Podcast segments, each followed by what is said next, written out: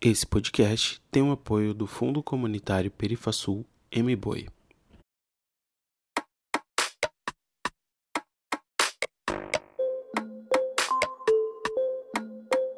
Através. Através.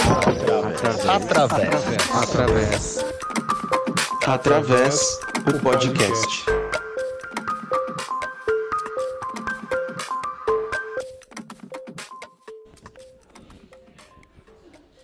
Período da vida conhecido como terceira idade geralmente inicia-se a partir dos 60 anos e é uma etapa marcada por mudanças físicas, emocionais e sociais que deve ser encarada com cuidado e atenção.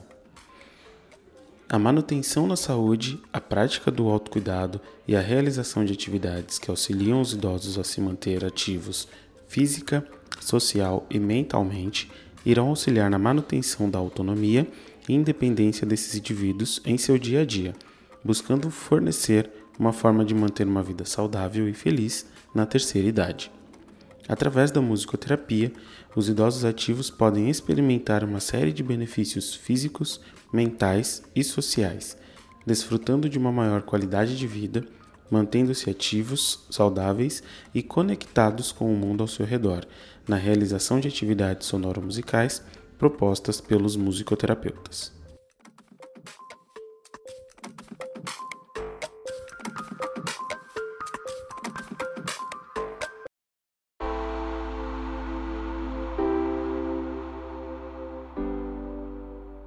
Olá pessoal, tudo bem?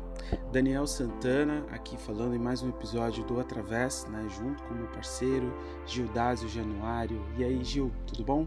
E aí, Dani? Um prazer mais uma vez estar aqui com você e também estar com vocês que estão aí nos escutando.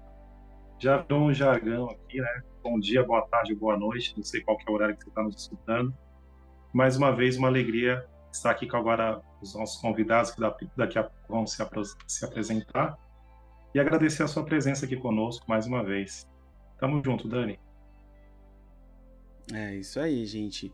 Muito obrigado por estarem aqui conosco mais uma vez, né? Você que nos ouve e também os nossos convidados que retornam aqui aos nossos microfones para falar de um assunto que muitas vezes, principalmente dentro da área da saúde, né, não é um padrão. Existem muitas pessoas que falam sobre, mas acaba se tornando é, não sendo um dos focos principais em, em, muitos trabalhos, conversas, diálogos, né?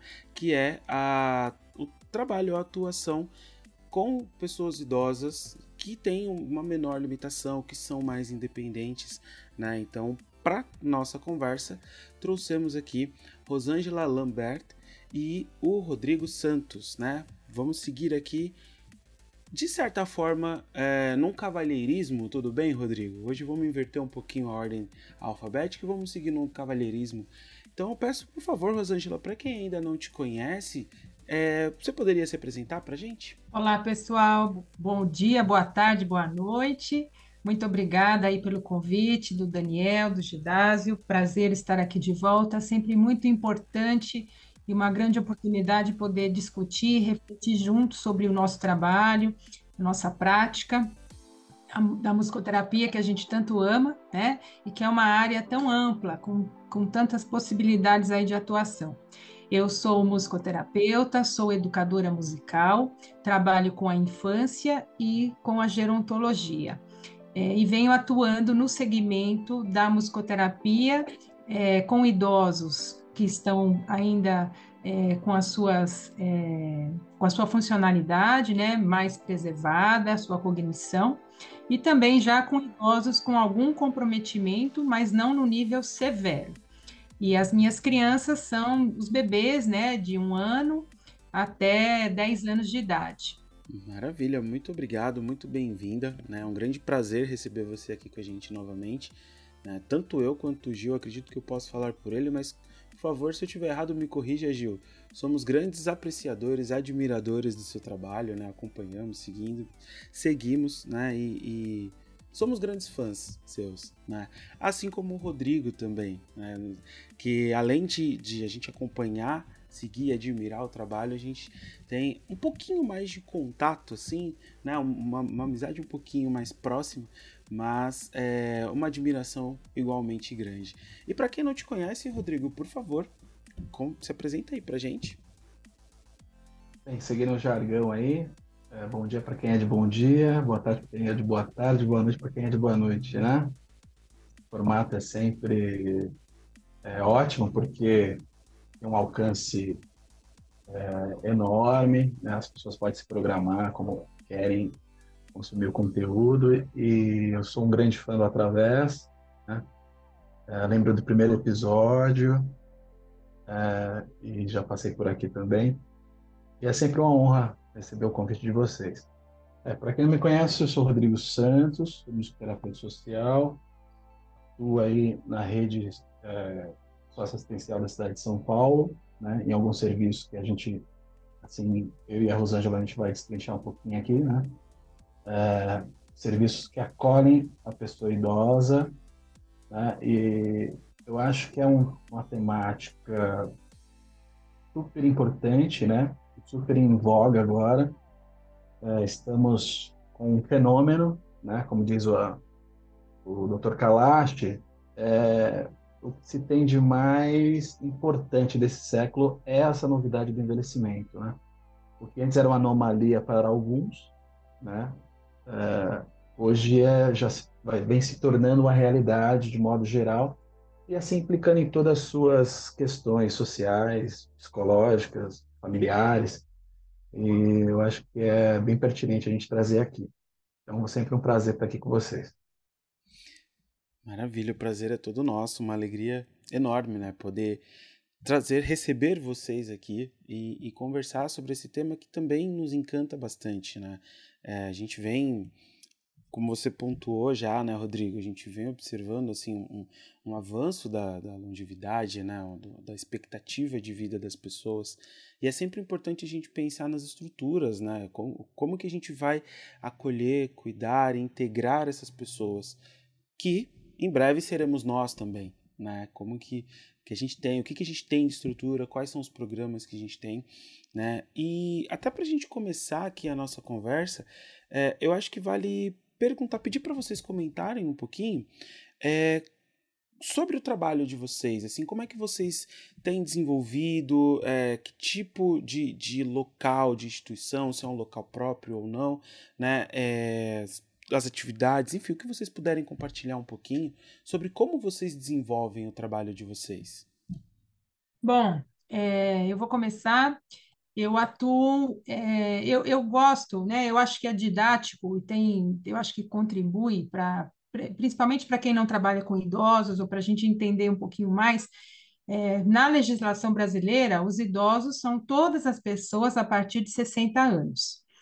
Mas quem está na área da gerontologia sabe que esse é um marcador que é, não, é, não é completo, ele não basta né, para definir as etapas do envelhecimento, são muitos fatores que estão aí envolvidos além da idade cronológica. É, e um ponto que a literatura gerontológica traz, ela traz uma subdivisão. Então, ela, ela de, define em idosos jovens, que seria o idoso de 60 até aproximadamente 74 anos, então, esse é o idoso que, teoricamente, ele está com a sua funcionalidade mais preservada, né? ainda está mais ativo, mais autônomo. Tem o idoso velho, que seria a partir de 75 até os 85 anos. Aí, é, esse idoso, ele começa a apresentar aí alguma questão cognitiva ou física, e tem o, e, e, os idosos mais velhos, que seriam os idosos de 85 anos em diante, que são os idosos é, já com comprometimento, as demências no grau mais severo. Então, mais ou menos, né? Claro que tem as suas particularidades, mas esses três grandes grupos. Então, é, nas universidades abertas e nos núcleos de convivência, a gente encontra normalmente os idosos mais jovens, esses de 60 até os 70 e poucos anos. É, o CDI, os CDIs, eles têm um, um, grupo bastante heterogêneo, né? Inclusive, eu estou atuando aí no meu segundo ano, no mesmo CDI que o Rodrigo atuou por, acho que cinco anos, né, Rodrigo? Então, tem um grupo bem heterogêneo. Então, lá a gente tem questões, pessoas com cognitivo totalmente preservado, mas com questões físicas, né? É, então, não podem ficar sozinhos em casa. E tem também outro, a outra questão, o idoso que está com seu físico é, ok, tem a sua independência, né, autocuidado, é, mas o seu cognitivo já apresenta alguma questão, algum transtorno neurocognitivo. Então, a gente trabalha aí nessa faixa dos idosos já 70 e tanto, né? 70 e poucos anos, até os 90 anos, tem idosos lá de 87 anos. E os idosos mais velhos, que é o último grupo que a literatura define, normalmente são os idosos institucionalizados que estão nas ILPIs, que é a Instituição de Longa Permanência de Idosos. Né? Porque nos CDIs, que é o Centro Dia para Idosos, os idosos ainda moram com a família, eles vão para casa no final do dia e no final de semana também ficam com as suas famílias. Então, eu acho que é legal a gente pensar nesses três grandes grupos. Né? O idoso que vai sozinho, que vai e volta para casa no grupo, o idoso que fica o dia todo, né? que já tem algum comprometimento, e o idoso que nem consegue, não dá mais para a família cuidar, porque precisa de uns cuidados mais profissionais, né? Tem grau de dependência bem alto e fica na instituição de longa permanência. Então, eu venho atuando, eu já atuei em ILPI, mas atualmente eu estou numa universidade aberta e num centro dia para idosos. Bem, é, eu comecei a, como a gente costuma dizer, né? O bichinho da gerontologia me picou bem no começo da, da, da minha formação.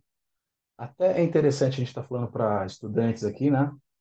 É, pela escassez de, de ofertas para se para estagiar. O, o, Gil vem de uma formação né, da, mesma turma praticamente da minha, a gente tinha uma dificuldade. É, era é, o remanescente da Faculdade Paulista de Artes, né? Então, estamos falando aí de 2010, 2011, é, e os locais que onde eu achava espaço para atuar era justamente as ILPIs, né, Instituição de Longa Permanência. E a partir daí eu já fui me envolvendo e depois eu descobri que, como a Rosângela pontuou, a população brasileira, ela primeiro que ela não tem, não tem um, assim, acessibilidade ao cuidado de forma é, homogênea, né? Tem as suas particularidades. E atravessa justamente o envelhecimento, ele atravessa o social, né, o psicológico, é, a família. E aí eu falei, onde estão os idosos em São Paulo? Né? O idoso que não tem condições de pagar um ILPI. E aí eu tive a triste notícia que eles ficam desamparados, porque esse serviço ele é, esca ele é escasso na cidade, né? E essa é uma das bandeiras que a gente pode levantar aqui, né, Rosângela? Das autoridades, das, da, das pessoas, né, da ação civil, se mobilizarem para pressionar, né? É fazer política mesmo para a pessoa idosa, porque uma família que não tem condições de pagar um LPI, né, e precisa trabalhar, como que faz? Como que fica essa, essa questão do cuidado desse idoso?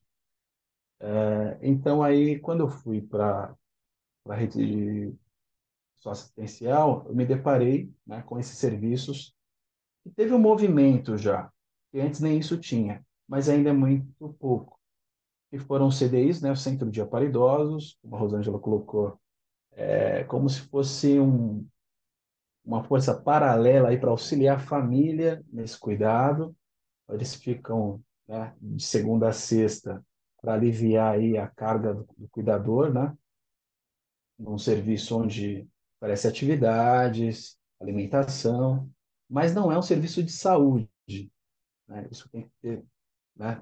A equipe é bem reduzida, temos é, a terapeuta ocupacional, temos é, enfermeira, em alguns casos, né? Estou querendo mudar aí, é, e assistente social. Já a ILPI, né? É, já é o, o, idoso com grau a comorbidades associadas a, aos tempos vividos já, mas também tem é, o idoso que tem a limitação, mas ele tem autonomia. Né? A gente pode falar aqui depois desses dois paralelos, autonomia e a independência, né? Então, às vezes, ele tem o cognitivo preservado, só que ele não tem a mobilidade. Então, ele fica também nesse grau de cuidado, é o grau 2 que a gente costuma falar. Né? É, e eu me deparei com essas situações. O núcleo de convivência para idosos, né, para idosos ativos, onde ele procura o serviço. O CDI é aquele idoso que precisa de um cuidado, é, mas ele tem condições de, de ser conduzido por uma equipe. Né? Então, ele tem algumas dificuldades. Ele tem dificuldade de ir ao banheiro, de se vestir e de, de se alimentar. Fora isso, ele consegue ainda é, ter uma, uma participação assim, em grupo, né? A gente trabalha com grupos. E depois temos a LPI. Então, hoje eu atuo nessas três vertentes. Né? O, o núcleo de convivência, o centro-dia para idoso e a LPI. Muito bom escutar vocês, né? um pouco da trajetória, do trabalho que vocês vêm realizando, né? E é, a gente tem visto que o Brasil, ultimamente também, talvez eu estou falando aqui uma ideia do senso comum, tá bom? Vocês podem trazer, vocês também têm mais informações do que eu, de que o país é um, o Brasil é um país também que está envelhecendo, né? As pessoas estão envelhecendo, a expectativa de vida tem aumentado, né? E com isso, eu acho que vocês tocaram em pontos que talvez as nossas perguntas talvez não não chegam ao encontro do que vocês trouxeram, da questão das políticas públicas, né? Talvez não seja uma pergunta, mas tecendo aí, inclusive, a, a questão da desigualdade no Brasil, a gente tem também um percentual da população que muitas vezes não tem condições de pagar, por exemplo, um serviço particular, né? dependendo aí do serviço público. É, mas não é essa pergunta que eu gostaria de fazer. Eu gostaria que vocês também trouxessem um pouquinho do trabalho, como que é realizado o trabalho de musicoterapia nesses espaços que vocês trouxeram, né? É, um pouco dos espaços de convivência, dos espaços onde as pessoas estão, enfim, abrigadas, não sei se chama assim, né? E um pouco dessa questão da política pública, porque me chamou a atenção um pouco daquilo que vocês trouxeram já nessa primeira contextualização de vocês. Bom, eu, eu gostaria de comentar algo que eu acho que é extremamente importante e que tem a ver com toda a questão econômica, política, é, que é a questão da promoção, né? O, a, a, gente fala assim, ah, prevenção e promoção de saúde. Esses conceitos, eles são diferentes, mas eles estão relacionados. E a questão da promoção de saúde, ela é uma questão é, muito difícil de se realizar. Por quê? Ela tem a ver com a educação em saúde. E, a, e essa educação em saúde, ela tem que começar na infância e ela tem que passar pela vida é, na, na sua amplitude, na sua integralidade. Então, é na família, é na escola, é na mídia, né? Porque, por exemplo, uma educação em saúde que acontece de maneira efetiva num país, o idoso, quando chega lá, né, ele vai ter menos problemas, porque ele foi educado é, a fazer atividade física, né, a se alimentar. É, não estamos falando só de questões, claro, se alimentar bem é mais caro, tem, é, tu, é tudo muito complexo, né? Mas comprar bolacha recheada é barato e é uma porcaria, né? Comer margarina, né? Comer fritura em excesso. Então, existe toda uma questão, atividade física, a gente, a gente consegue fazer em casa, na cadeira, é, com peso de, de amaciante, né? Então, tem essa educação em saúde, se ela acontecesse de maneira efetiva em todas as etapas da vida, é, o idoso que, que quando chega, essa pessoa chegar na idade nessa etapa do envelhecimento, ela estaria muito melhor, né? Porque a atividade física, por exemplo, é essencial, é, é um investimento para a saúde física e mental, né? É, evita demências, força nas pernas. Saiu uma pesquisa recentemente, a relação direta entre demência e força das pernas. Então, olha que coisa absurda, né? E a gente que, que você vai na, você vai no shopping, na praça de alimentação, as pessoas mais obesas são as que mais estão comendo as porcarias. Então, nós não temos essa educação, a promoção, né? A promoção e a prevenção. Então, exames, fazer exames periódicos, né?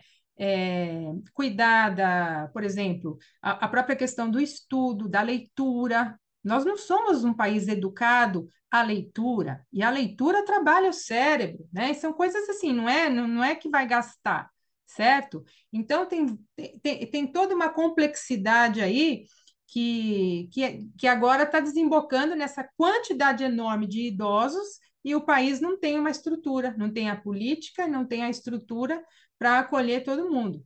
Mas nós não temos a educação à promoção. Como o Daniel falou no começo, quando a gente fala da musicoterapia na Geronto, o grande, a grande fatia que a gente ouve falar é da musicoterapia é, para tratar, para reabilitar, né, para tratar de algum problema que já está instalado, que já existe. E não há prevenção, né? E não esse, esse, esse cuidado com esses estímulos. Então, o trabalho preventivo, respondendo aí a sua pergunta, no, no meu ponto de vista, ele é para estimular, é, habilitar, né? Não reabilitar, mas eu vou habilitar, eu vou estimular todas as funções cognitivas, é, o corpo. Então, o idoso que se aposenta, ele fica lá na televisão, na musicoterapia, ele vai se movimentar, ele vai dançar, ele vai levantar, ele vai fazer jogos musicais com regras onde ele vai ter que pensar, ter estratégia de planejamento numa composição, né? escolher as palavras, encaixar as palavras, cantar junto, tocar instrumento, fazer uma roda de improvisação, tudo isso vai estimular é, o seu raciocínio, a sua criatividade, o seu pensamento, é, o seu corpo. Então, a gente vai trabalhar com canções.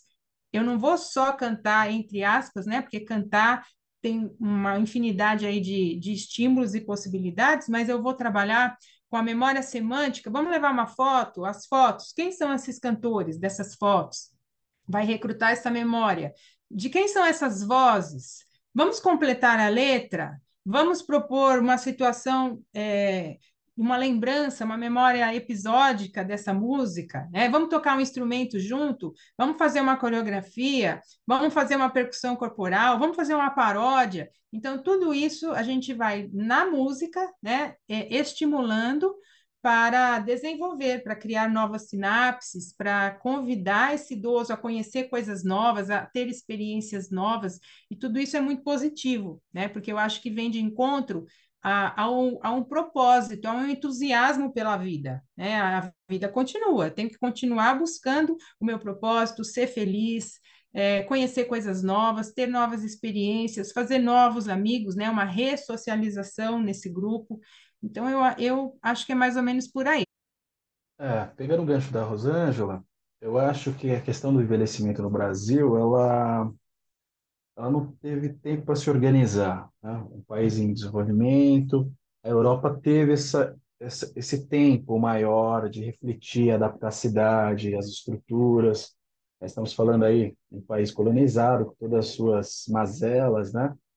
E, e isso através social também por isso, né? Esse atraso e essa dificuldade em se educar na promoção da saúde, a gente sabe que são N fatores, né? Uh, mas existe um movimento que, que eu acho que está começando a querer trabalhar com envelhecimento, que é importante, e estamos na década do envelhecimento, né? De 2021 a 2030, teve um acordo, né?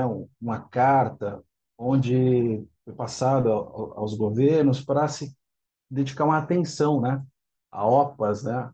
As Organizações Pan-Americanas de Saúde, traçaram quatro pilares que é justamente o quê?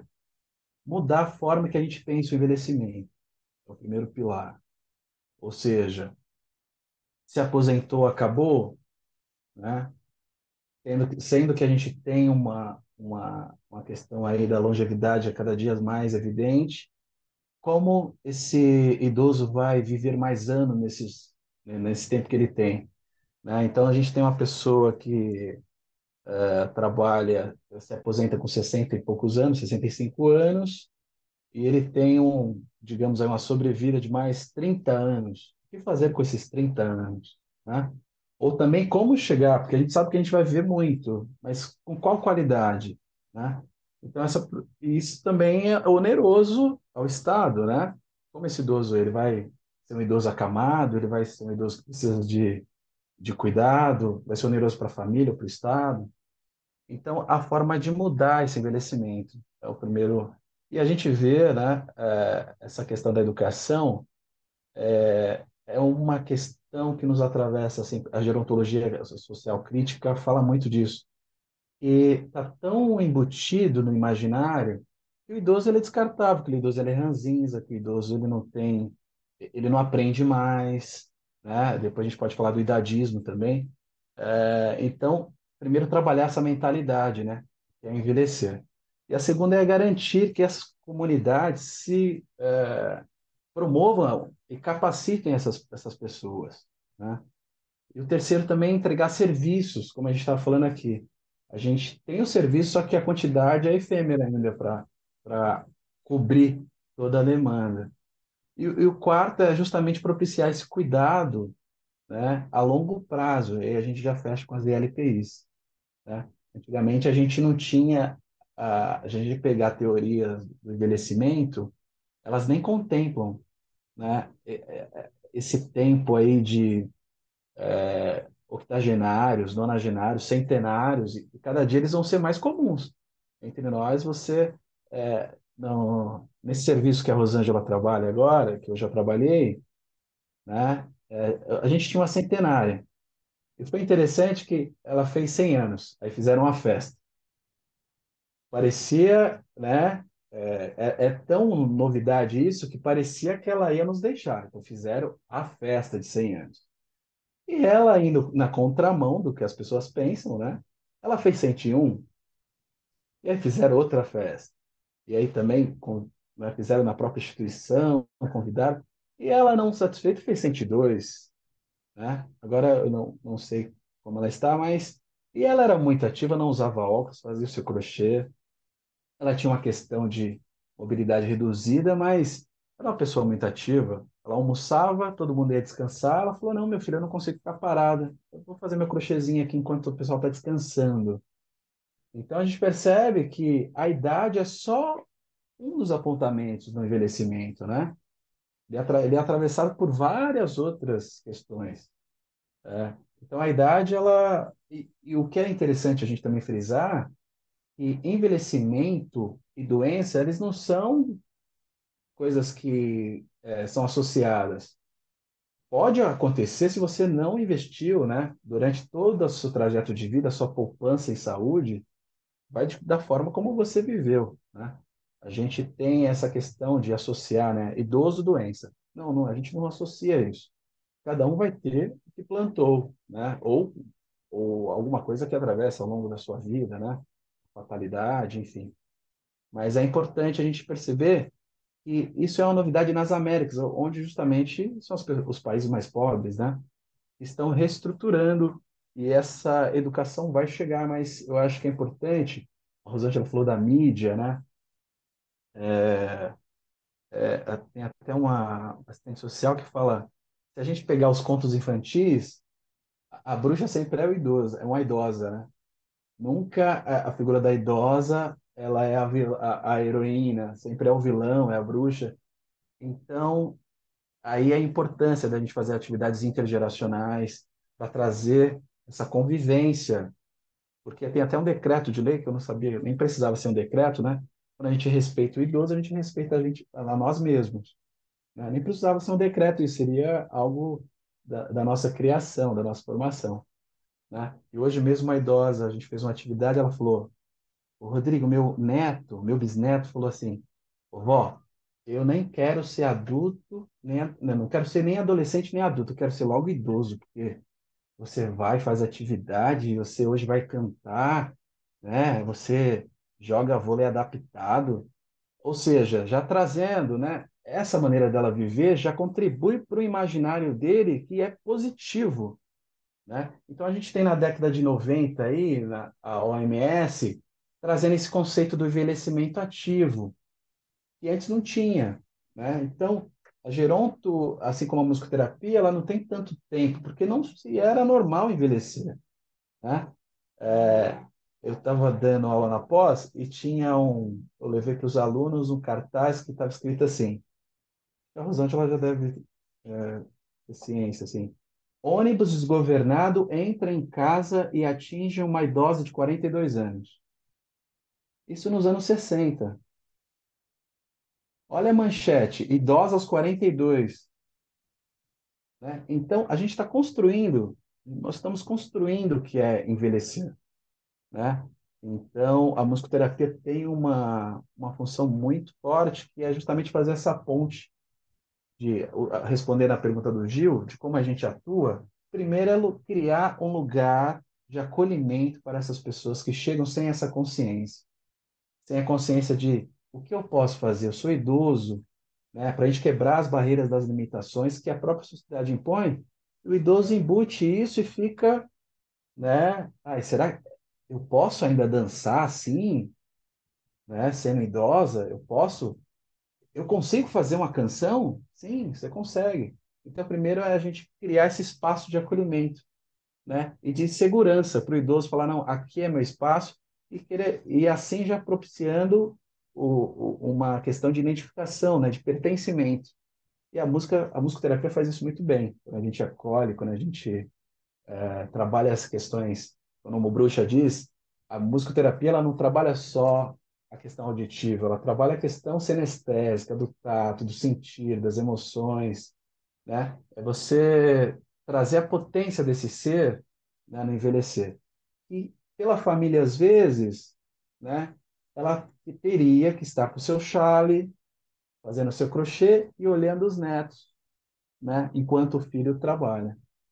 E a nova realidade de envelhecer não é essa. Ou no sofá, né, Rodrigo, assistindo TV, porque não tem nada que se possa fazer ou ensinar para esse idoso, né? Exatamente.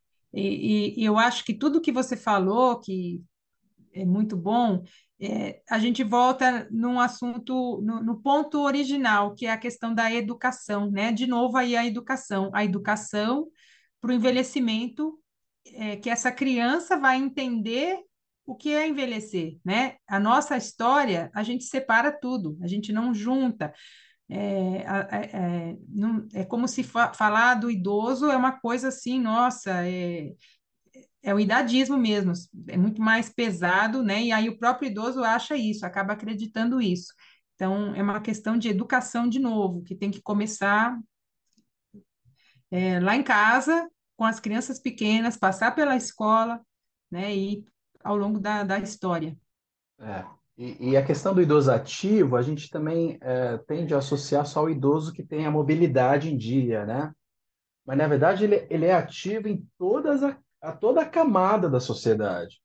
Né? A gente tem muito essa questão dos 60 a mais, é, falar assim, seu José, o que, que você faz? Sou aposentado. Ele tinha essa, esse peso de, para mim, acabou. Né? Eu vim até aqui, daqui para frente eu, não, eu sou só o aposentado. Não, a persona dele some totalmente. E a musicoterapia, justamente, né, trazer essa sonoro é, ligado à vida dele, justamente com a sua biografia, né? Fazer valorizar. Eu atendi num lugar, né, CDI Paraisópolis, e tinham as oficinas, né? E tinha música também, só que ele não conseguia se encaixar. E aí, quando eu comecei, eu falei, ele falou, tem um senhor aí que ele canta, mas é um, ele traz um violão também, a afinação é totalmente diferente, ele canta uns negócios aí que ninguém entende. É interessante. Né? Para o musicoterapeuta é interessante. Para o músico não era tanto interessante. E aí, quando né, eu cheguei mais cedo, quando eu toquei o violão dele, ele afinava em terças assim. Na verdade, era uma afinação de repentista. Né? Isso é lindo. E aí, quando eu comecei a fazer, aplicar ficha musicoterapêutica, eu falei, de onde o senhor é? Ah, eu sou de Pernambuco, meu pai era, era vaqueiro, e aí ele era um grande cantador de aboio. Né? Então, aquela coisa de mielismas, assim, com afinação diferente. E, na verdade, quando ele viu que eu valorizei aquilo, ele se transformou. Ele começou a é, ter mais acesso ao grupo, começou a se colocar melhor na roda. Então, é, a musicoterapia tem essa função de valorizar né, a música centrada na pessoa, e com o idoso é resgate dessa história sonora dele. Tá? E isso faz a diferença, porque em casa, às vezes, ele convive com outra geração e esse apoio nunca vai ser ouvido pelo neto ou pelo filho, né? Que eles estão na música da geração deles e, e não acontece essa valorização. E às vezes é, é justamente no atendimento que a gente consegue resgatar isso. Isso faz a diferença. Total. E, e... Porque aí você tem engajamento, né, Rosângela? Você tem engajamento do idoso, você traz a, a questão de, nossa, vale a pena ainda porque eu consigo contribuir em alguma coisa. Né? E sabe o que acontece, Rodrigo? Não sei se você já viveu essa experiência. Eu tenho idosas que já compartilharam comigo que elas esperam o momento da musicoterapia é, para estar tá inteira, porque em casa elas não conseguem conversar, as pessoas ficam no celular. Então, o neto está no celular, o filho está no celular, a nora está no celular, né? Ou estão na novela, ou estão no celular, e é como você disse, a música dela, ninguém está preocupado, ninguém quer ouvir. Os assuntos as, não batem, porque é Instagram, é rede social, é não sei o quê, né? E lá no grupo, elas estão com a mesma identidade coletiva né, que viveram as mesmas épocas, que então você bota lá o Gerry Adriane, você vai cantar o Gerry Adriane, nossa, tá, todo mundo conhece o Gerry Adriane, né? Rola o pertencimento, né? Exatamente. Então é muito gratificante. Eu também, eu fui picada depois, viu, Rodrigo, pelo bichinho da Geronto. Foi até uma coisa interessante, porque vou abrir um parênteses aqui para contar. A minha colega da, da FMU, que eu fiz lá, musicoterapia, ela falou: Olha, eu estou com um xerox aqui para tirar. Tem autismo, né, da infância tal, e tem idosos. Eu falei: ah, Não, idosos eu não quero, não, só tira das crianças. Não quis o xerox da Geronto. Falei: Ah, não, não quero saber de Geronto. E aí, quando eu fui visitar a mãe de um amigo numa ILPI, eu fui com ele Aí eu vi uma roda lá. Eu falei, aí ali, naquele momento, me deu um estalo que eu falei, nossa, olha isso, né? Eu, eu não estou vendo. Existe uma, um outro um segmento aí além da infância, porque eu só tinha olhos para a infância, e realmente eu me apaixonei, é, é muito gratificante e é muito importante que os jovens musicoterapeutas estejam abertos para esse mercado que é está é, tá em expansão, né? Pô, demais. É, é, incrível, tá sendo incrível ouvir vocês aqui. E, e conforme vocês foram falando, algumas associações vieram à minha cabeça, assim. É, um ponto que me pegou muito foi a fala do Rodrigo com relação às referências nas histórias, né? De, de pegar histórias é, e qual o papel, qual a, a atuação do idoso em cada uma dessas histórias. E aí eu me vi na minha infância, né? Busquei resgatar a minha infância, é, que assim, dos desenhos animados, das coisas que eu assistia, não só nesse papel de bruxa, né? Mas vamos pensar, por exemplo, num desenho como Cavaleiros do Zodíaco, né? Um desenho que praticamente todo mundo conhece aqui é, no Brasil, né? Porque ficou super famoso e tal. E que tinham algumas figuras de maior idade, né? Dragon Ball também tem ali. Dragon Ball ainda é uma exceção, eu, eu colocaria como uma exceção em comparação com, com Cavaleiros do Zodíaco, porque Cavaleiros, assim como Star Wars, aí eu vou trazer umas referências meio nerds aqui. Ó, nerd. Né, pra gente, né, pra gente já dar uma, uma misturada também nas coisas, mas porque eu fiquei pensando nesse, nesse papel do idoso, como que ele é representado, por exemplo, na ficção é muito comum também ter esse, o, o, idoso estar nesse lugar assim de necessidade de cuidado ou de menor participação, de maior limitação para qualquer que seja a atuação que ele vai fazer, né? E isso me vem muito forte nessas referências que eu dei. É, do Cavaleiros do Zodíaco, do Star Wars ali, se a gente for pegar, por exemplo, o Mestre Yoda, né, que, que é um idoso ali super poderoso, sabe? O grande mestre que vai passar todo o conhecimento para gerações posteriores, mas assim, a atuação real, uma, a, a, um papel ativo né, no, na, não só na construção da história, mas na ação da história, isso é muito limitado. Né? Quando eu falo de Cavaleiros do Zodíaco, eu lembro muito do mestre do Shiryu. Eu não vou lembrar o nome dele agora, mas eu lembro que era um idoso que ele era muito pequenininho, assim né? E virava e mexia, ele tava lá meditando na cachoeira, fazendo os, passando os ensinamentos ali, é, ou quando, às vezes ele ia se deslocar de um ponto a outro, ele precisava ser levado né, no colo, em algum item. E aí eu fiquei pensando nesses detalhes aqui e eu fiquei muito feliz de, de lembrar de uma referência mais ou menos recente, né? Porque já tem aí pelo menos acho que uma década que esse filme foi lançado, que é do Up. Uma referência que eu acho muito legal, assim, sobre. que, que consegue expor toda essa fragilidade, né? Que, que essa fase idosa traz para o corpo humano né? Que o Frederiksen ali pequenininho, já com a bengalinha dele, tem um andar um pouco mais lento, questões né, na audição, mas pô, é um cara que ele atravessa o planeta na casa dele para ir chegar no lugar que ele tinha o sonho de alcançar com a esposa dele, né? Ele consegue defender toda uma fauna e uma flora de um ambiente ali, né? Ele praticamente sozinho, tem o, o, menino que eu não, não lembro o nome agora, que ajuda ele também e mas o seu Frederiksen mais protege, ajuda e resolve do que o menino.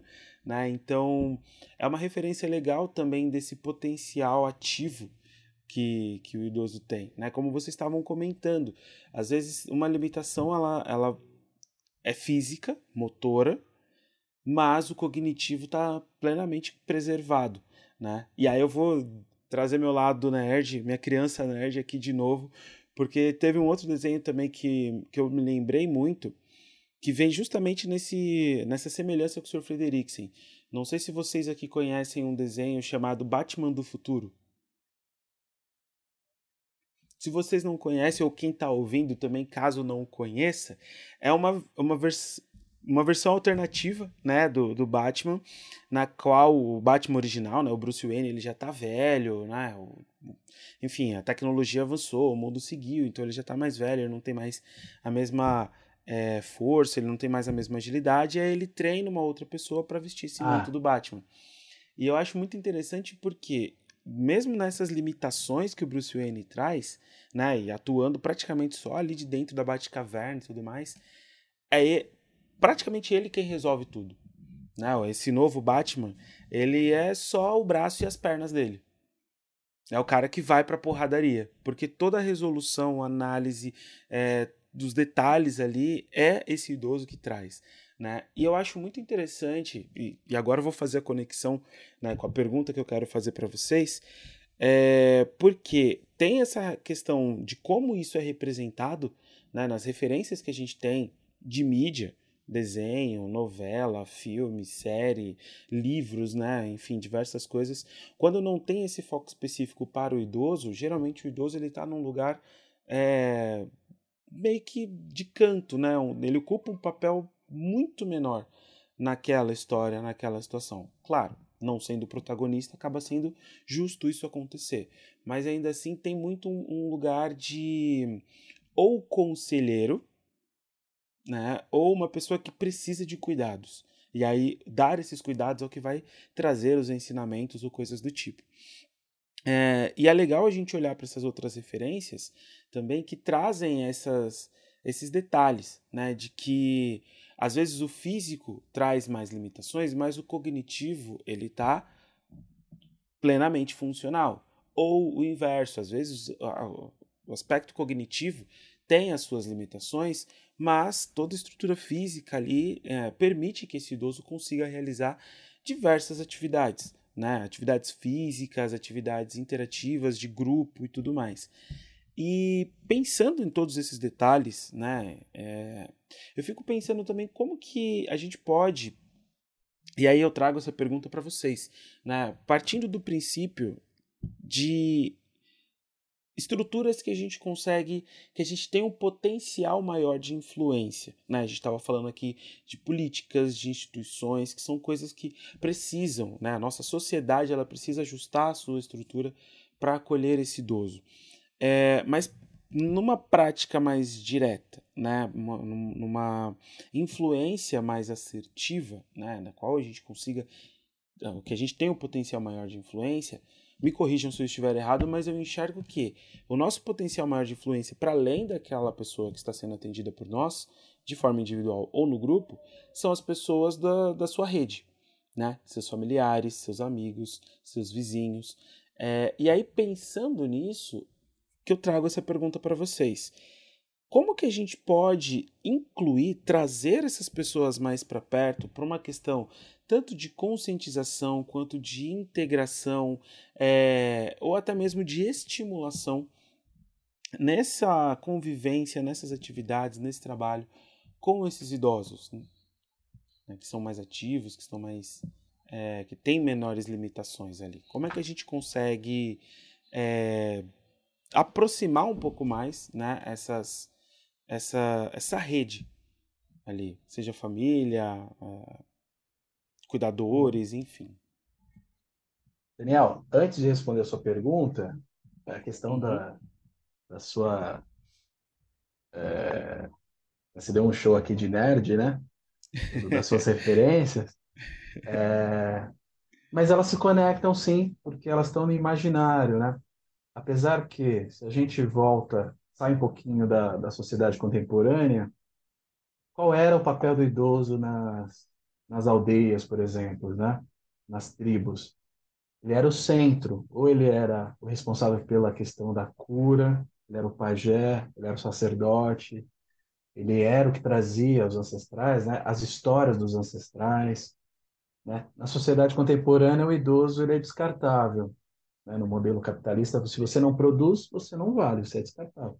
Qual que você não produz mais, você está descartável do mercado de trabalho e da rede social e das interações sociais.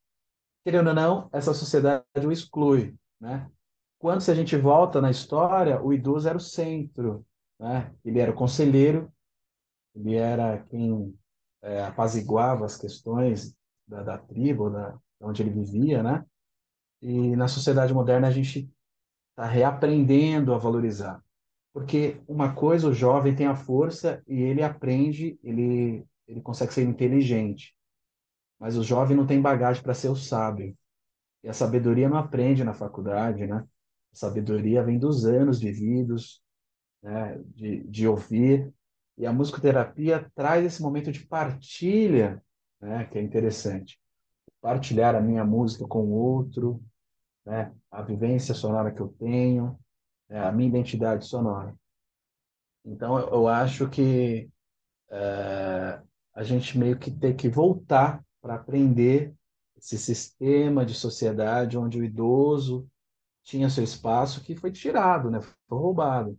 E com isso vem os preconceitos. Né? O idadismo, se a gente não cuidar e sem a informação, como a Rosana, a Rosângela estava falando, da educação, a gente não percebe esses ataques né, de.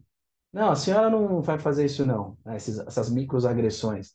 Nossa, a senhora vai vestir essa roupa, né? Então isso vai cada vez deixando ele sem essas conexões dentro desse sistema, né? É, já trazendo aqui a, sua, a resposta da sua pergunta, como a gente pode fortalecer a rede é, nesses espaços, né? É, se traz esses conceitos primeiro do aí eu tenho até aqui o guia, o guia prático de direito da pessoa idosa, né? É cartilha do idoso. Né? São tantas coisas, né? Um livro aí, um livreto, na verdade, 60 páginas, ele permeia todas as questões da, do envelhecer e dos direitos, e perceber que é direito você envelhecer bem com dignidade. Né? Uma vez que a sua família não consegue, aí vai para outra instância, que é o Estado. Mas enquanto você tem é, essa questão ainda de é, quando não está esgarçado nessa relação dentro de casa ou da família, né, a gente tem que trabalhar e o idoso ter esse empoderamento de saber o que é direito dele. E sabendo já facilita muito a vida e o futuro dessa pessoa. Né? Claro que temos aqui idosos que não constituem família, né? chega muito para a gente em LPI, tá, mas e os filhos desse idoso? Não, ele não constitui família, nunca se casou. Né? Tem idosos que, é, eu, eu, trabalhei muito com idosos em situação de rua, e na hora do cuidado, ele abandonou, quando ele era jovem, ele teve os filhos, ele abandonou essa família, e hoje ele está numa, numa situação de rua, e os filhos não querem cuidar dele. Tá? Então, nem tudo é flores. Né? A gente tem N possibilidades desse envelhimento, dessa construção. Então, essa rede de apoio ela é complexa, né? É, acho que eu vou até deixar aqui levantar a bola, porque é, e vocês vão trazendo também, porque eu até me perdi aqui. Você quer saber como a gente pode fortalecer para o idoso é, ter essa maior consciência de como envelhecer? É isso? Ou é, não só para o idoso ter essa maior consciência de como envelhecer, mas também para a própria rede ter a consciência sobre as potencialidades desse, dessa fase da vida, né? Que é, não só sobre as potencialidades, porque assim, é, quando a gente geralmente, né, como a gente comentou aqui algumas vezes, quando a gente pensa em idoso, é comum a gente pensar nas limitações. Né? Então, buscar se informar sobre essas limitações, sobre é, tratamentos, sobre cuidados que precisam se ter, é algo que acaba sendo até mais é, fluido para as pessoas fazerem. Né? Mas, assim, como que a gente também pode é, trazer para a consciência, trazer para o convívio, naturalizar no pensamento dessas pessoas né, essa, essas potencialidades que esse ou essa idosa tem no, nessa fase da vida, sabe? Bem, eu acho que quando a gente entra nessa questão de como o idoso é, pode ter a consciência da sua potencialidade, antes ele pode estar sendo amparado por uma equipe multidisciplinar. Porque também a gente não pode chegar aqui, né, infelizmente a TO não está aqui, né? Seria muito rico se tivesse outro olhar. A gente também não pode pensar que a musicoterapia vai abarcar né, o envelhecimento e vai tudo ser lindo. E a gente começa a mexer em outras áreas, né? Então, a questão multidisciplinar é fantástica no envelhecimento, porque a gerontologia ela já nasce híbrida justamente por isso, porque o envelhecimento não é heterogêneo, ele não é homogêneo, ele é, ele é heterogêneo, ele é, Cada um chega de um jeito no atendimento. Quando você vai aplicar a ficha de musicoterapia, você fala, nossa, um não conseguiu me responder nada, o outro conseguiu preencher tudo. É muito, né? A gente trabalha com grupo, né, Rosângela? Tem uma disparidade, né? Um tem acuidade visual, o outro é auditiva, um, um é cadeirante, o outro tem a questão é, motor ok, mas o cognitivo não está preservado. Então, é, primeiro que a gente tem que é, incluir esse idoso numa rede onde vários profissionais vão ter vários olhares para conseguir é, mexer em várias áreas, porque a gente pode até ajustar o emocional, mas às vezes ele não tem condição da, é, da assistência básica em casa. Né? Só coloquei uma pontuação aqui para a gente entender a complexidade, mas vou deixar a colega falar. Bom, eu queria voltar um pouquinho também. É, eu lembrei de um filme que eu acho que é sensacional e ele é bem é, educativo de maneira positiva, que é Um Senhor Estagiário. É um filme de 2015, não sei se vocês assistiram. E ali, o que que acontece? Vem de encontro ao que o Rodrigo estava falando e que, na verdade, isso eu desconheço, tá, pessoal? é, o que eu sempre ouvi dizer é que nas culturas orientais, né, o idoso ele é o sábio, ele é respeitado por sua experiência de vida e por sua sabedoria. E a nossa cultura, fruto da capitalista, revolução industrial, está o valor do idoso está o valor da pessoa, na verdade, né, está diretamente associado ao, à, à produção. Então, quando ele se aposenta, ele deixa de produzir, ele deixa de ter o seu valor. E isso veio se enraizando, né? E virou essa mentalidade que o idoso é descartado. É, então, nesse filme, é uma grande reviravolta, porque era uma moça super bem-sucedida, é, super inteligente, super competente, e que um, um mero estagiário que ela foi obrigada a contratar né? Dá um show de sabedoria e muda a vida dela, transforma a vida dela, porque com a sabedoria dele de vida, ele consegue ajudá-la a enxergar de uma forma mais ampla, né? De fora, com maturidade, com serenidade, com experiência e consegue ajudá-la. E ela se dobra aquela experiência, ela reconhece que ele tinha essa sabedoria, né? Então, é, esse filme é muito bacana. E essa questão é, é, do idoso também tem uma questão do senso comum que ainda é muito forte. A, a, a vulnerabilidade é confundida com, com fraqueza no sentido mais pejorativo que pode existir, então ele passa a ser incapaz de tudo, né? E volta a ser criança, que também aí fala, ah, vamos tomar aguinha, né? O remedinho, então acaba tendo um tratamento. Poxa, aquele idoso, ele foi um jovem, ele foi um homem, ele trabalhou numa empresa, ele foi um pai de família, ele teve seus amigos, tudo aquilo tá continua ali, né? Aquilo não sumiu. É todo eu dele, é a história dele, é como a gente pensar na própria, na própria história. Vamos tentar imaginar a gente idoso, se Deus permitir a gente idosos saudáveis, a gente vai falar, não, eu era jovem, eu estudava, eu fazia podcast lá com meu colega, e a gente discutia. Tudo isso está lá dentro do idoso, a gente não pode nunca é, imaginar, por um momento sequer, que esse idoso volta a ser criança. De jeito nenhum. A criança, eles estão na contramão. A criança está descobrindo o mundo.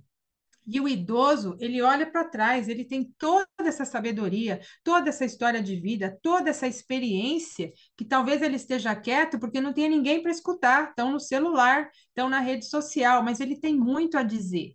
Ele tem muito a dizer. E lá na musicoterapia, ele diz, porque lá ele se sente seguro, amparado, acolhido, escutado, né?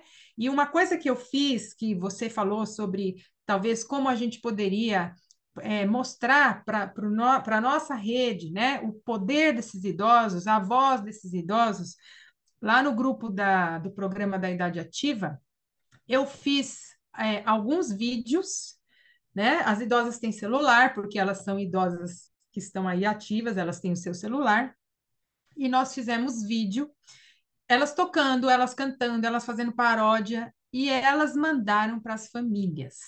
E isso foi sensacional. Por quê? A filha falava: Não acredito, mãe. Está tocando?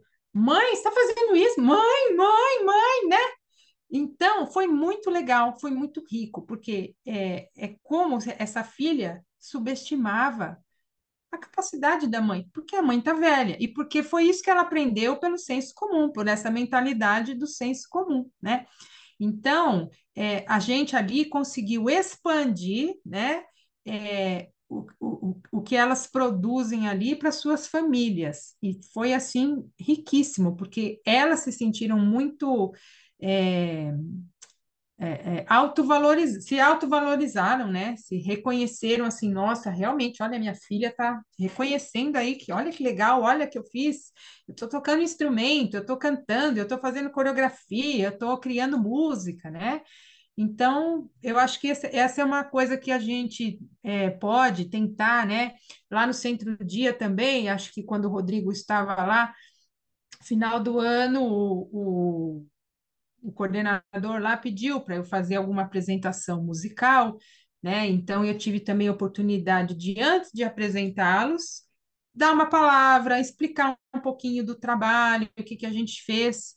E eu acho que tudo isso, aos poucos, é uma forma de educação, dessa educação que eu estou falando, né? Educação para o saber, educação para a consciência, porque as pessoas, a gente não pode também culpar, não sabe, vai saber como, vai saber de onde, vai saber de quem, né? Porque os governos estão ocupados com outras coisas. Então, até que ponto elas são culpadas também, né? É todo um sistema complexo que a gente é engolido, né? É muito difícil é, é, falar onde é que começa, onde é que termina e de quem é a responsabilidade, né? Então é, é realmente muito complexo. Pegando um gancho da, da fala da Rosângela, eu lembro que é, teve um, eu trabalhava na LTI, a gente está falando sobre idosos ativos, mas querendo ou não, o envelhecer, as velhices se encontram em algum momento, né? E tinha uma equipe muito redonda, assim, né? Assistência social maravilhosa, psicólogo e. E mudou a gestão. A pessoa era é, administradora, enfim. é, nós estávamos acostumados das pessoas que trabalhavam com a gente ter uma ideia gerontológica, uma educação gerontológica, onde infantilizar o idoso é algo muito grave. Né? Sabe aquele, aquela gíria, respeite minha história? Né? É isso. Não respeita a, história do idoso, fala, parece, ah, ele é criança, né? Virou criança, ele usa fralda, então ele virou criança. Isso a gente tem que combater severamente para não ficar esse senso comum, né? Para encobrir a necessidade do idoso, assim como a criança tem a sua necessidade, o idoso também tem a sua. Uma delas é o respeito pela história dele. E aí nós um trabalho fantástico, né? De, de, de propiciar a autonomia do idoso. Tem uma hora do, do almoço, essa pessoa chega e falou assim: Tá gostoso o papá, dona Fulana? Né? Aí parece que o nosso mundo veio abaixo, né? Nossa, dois anos de trabalho suado para a gente né, trabalhar essas questões de autonomia do idoso, vem a pessoa e solta essa frase, essa pérola, né? E também que ela está carregada também do capacitismo, que é terrível, né? Como a Rosângela falou que a, a, a, a filha se espantou com a possibilidade da mãe tocar, compor, né? E eu, na minha trajetória, fiz é, algumas intervenções assim, né? Eu trabalhava ali na Lapa, tinha um Teatro Caceda Becker, e aí falaram assim, Rodrigo, final de ano, falei, ah, eu queria ocupar os espaços aqui da comunidade. E tem. Ah, tem um teatro aí, não sei se a gente pode conversar. Falei, ah, vamos conversar. E aí cederam um espaço para a gente.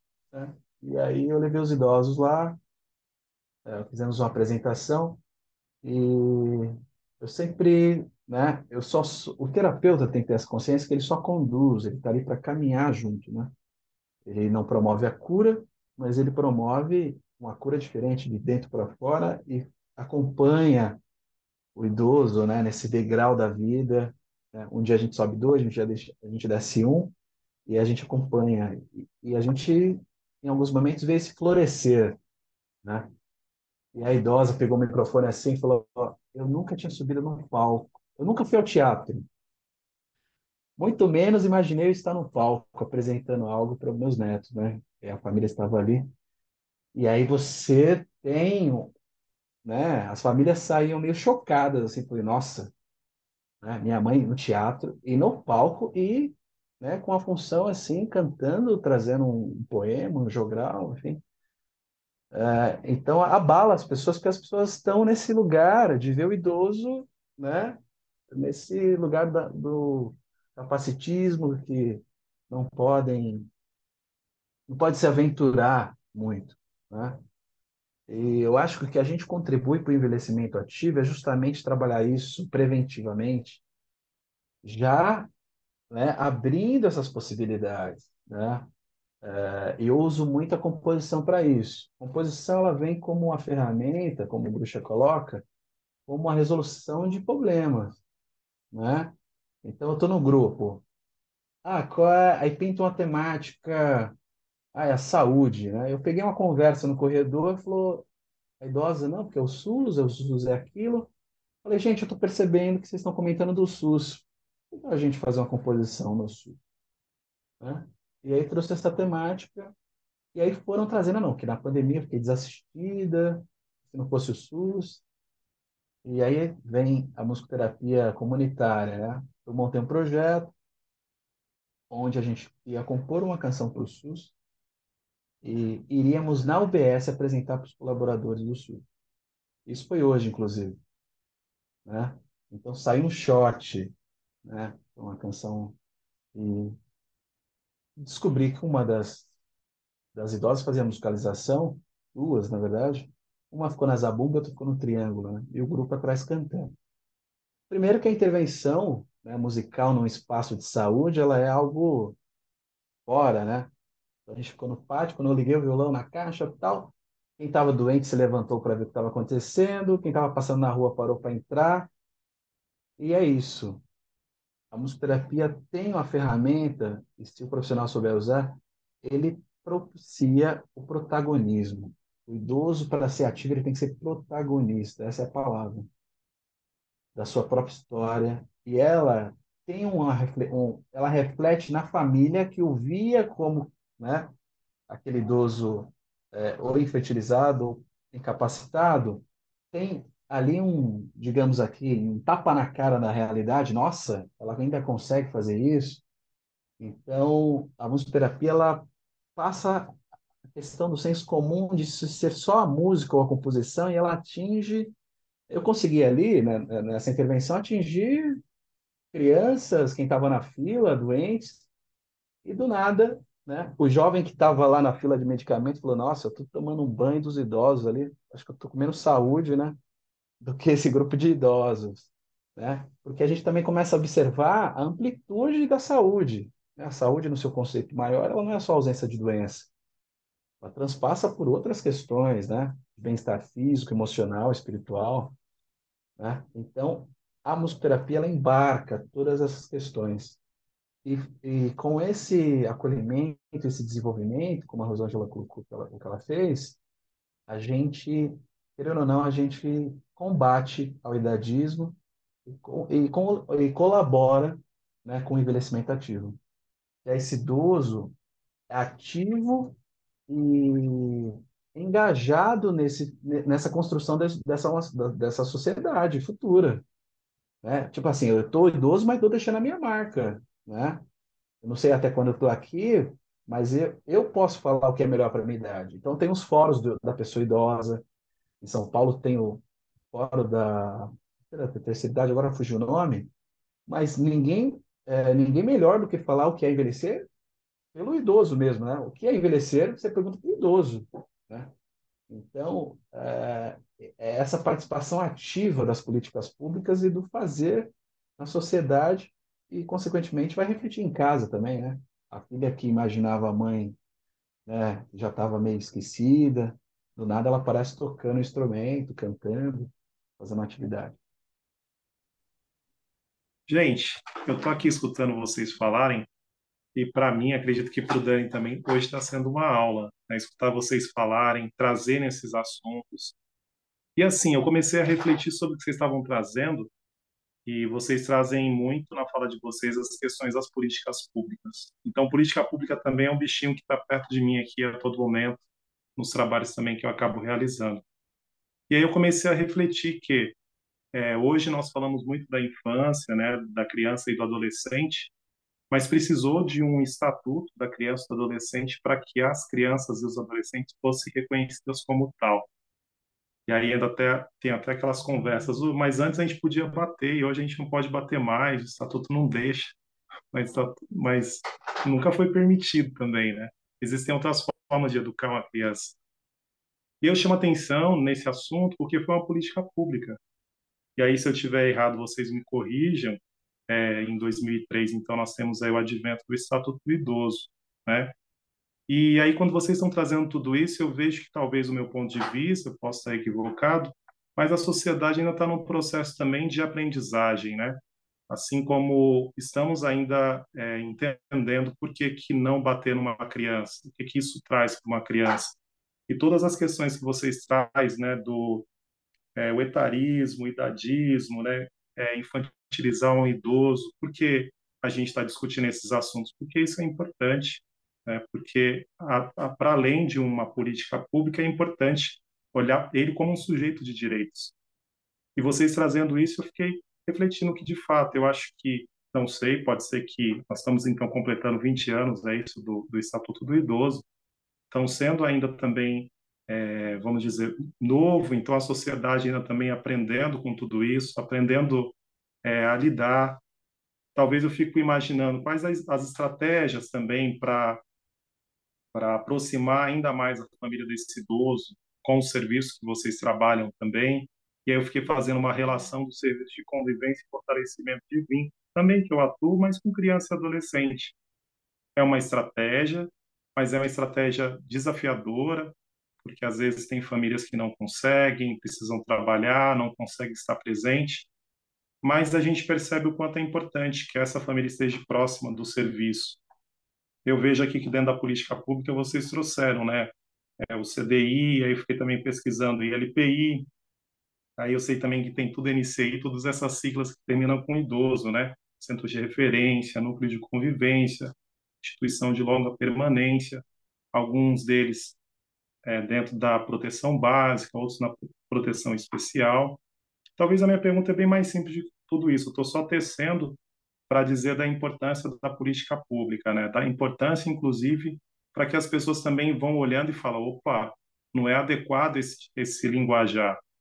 É, inclusive, a gente também pode falar, inclusive, da sexualidade do idoso também, que por muitas vezes também, ah, porque ele é idoso, né? Pô, pai, ô mãe, né?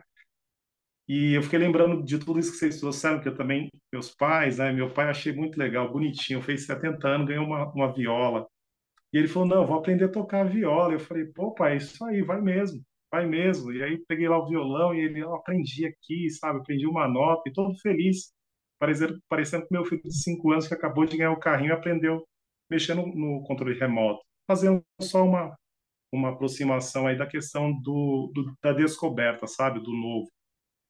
Mas eu acho que vocês devem ter vários desafios dentro do trabalho que vocês realizam, e eu já vi que vocês trouxeram isso também na fala de vocês. Mas quais as estratégias ou qual o desafio de aproximar essas famílias, os filhos, netos, ou a família que está próxima, desses idosos que participam dos trabalhos que vocês realizam? Quais as estratégias ou quais os desafios? De, Poxa, é difícil muitas vezes que a família muitas vezes não acompanha. Então, do ponto de vista de vocês, quais as estratégias, quais os desafios vocês enxergam, inclusive para envolver essas famílias, esses cuidadores nesta nesse trabalho que vocês realizam aí com os idosos? Olha, eu gostaria de falar o seguinte, é, é, pensando aí nas coisas que você falou, é, queria complementar uma fala do Rodrigo, que ele falou logo no começo da, a, dos anos 90, né, Rodrigo? A política do envelhecimento ativo, que tinham três pilares. E em 2015 saiu o quarto pilar, que aí vem de encontro, Gildásio, a, a experiência do seu pai, que é, é aprendizagem ao longo da vida. Né? Então, sempre, enquanto há vida, há movimento, né? E a gente é inacabado, e a gente se faz todos os dias. Né? Então, a gente sempre tem coisas para aprender, todos nós, e, em todas as dimensões aí da nossa vida. É, sobre essa questão, eu vou te falar o seguinte: é, a minha experiência, tanto com as crianças e como com os idosos, é, é assim. Eu acho que nós estamos num processo né, de, de educação, é um caminho. Eu, eu, eu acho que tem coisas muito positivas que aconteceram, que foram conquistadas e que vêm sendo conquistadas, é que é a passos lentos, né? É difícil demora. Então a gente vê uma diferença ao longo de um muito tempo, mas devagarinho não está parado. As coisas estão acontecendo. Então conquistas já estão sendo feitas, né? E uma delas eu acho que é esse rigor é, com relação ao respeito. A, a, palavra idadismo as pessoas nem conheciam, etarismo, egeísmo, agora já se fala mais. Poxa, o que, que é isso, né? Então, eu acho que hoje a gente, as pessoas estão mais atentas às palavras que vão escolher, né, a certa, é, ao respeito mesmo. Claro que isso é lento, então é de novo a questão da educação, né? A educação é complexa, ela leva tempo, mas devagarinho a gente está evoluindo. É, o estatuto é uma conquista, sem dúvida, né, de 2003. E o que eu queria falar, que você perguntou agora, é, eu acho o seguinte: claro que se a minha, a família do meu idoso for educada, né, entrar nesse processo e, e, entender, reconhecer o valor da mãe, do pai, que o pai está ali e, e é, é, o pai, né? É aquele pai, aquele pai que teve sonhos, que é, teve tristeza, que fez história, que viveu um monte de coisa, que sabe um monte de coisa.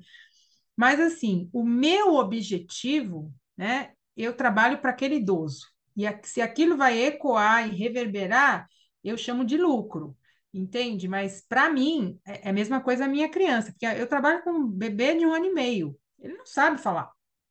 E, e o meu trabalho talvez vai aparecer lá na frente em uma coisa que ninguém vai associar com o meu trabalho. Então, é, é um trabalho, às vezes, que some, né? Que, que se some assim a, ao olho de quem está ali acompanhando aquela criança. E o idoso a mesma coisa. Então, se, se eu fiz bem para aquela semana, a musicoterapia reverberou para aquela idosa ser mais confiante, ser mais animada com a própria vida, querer ser protagonista, querer fazer as suas escolhas, pode ser que a família nem associe com a musicoterapia, mas não faz mal, né? Para mim, realizou o objetivo, que é afetar a vida de quem está comigo. É, é, nesse sentido que eu, que eu acho. Claro, se puder mostrar, puder educar, é ótimo, mas é difícil, né? É complexo.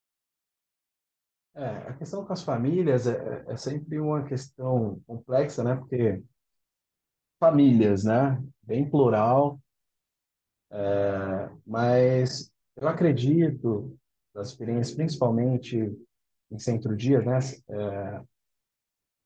É, centro-dia para idosos, é, onde a família ela é parceira também do serviço, né? Então, querendo ou não, quando a pessoa ela é usuária desse serviço, meio que o gerente, né, a equipe técnica já reza o Pai Nosso, ó. Então é o seguinte, você não vai depositar seu idoso aqui e sumir, né?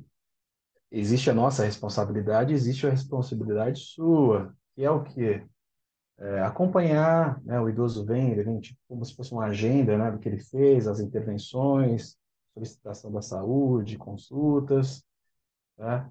E, e é uma construção, né? Eu acho que o envelhecer, por isso que eu acho que sai um decreto, né?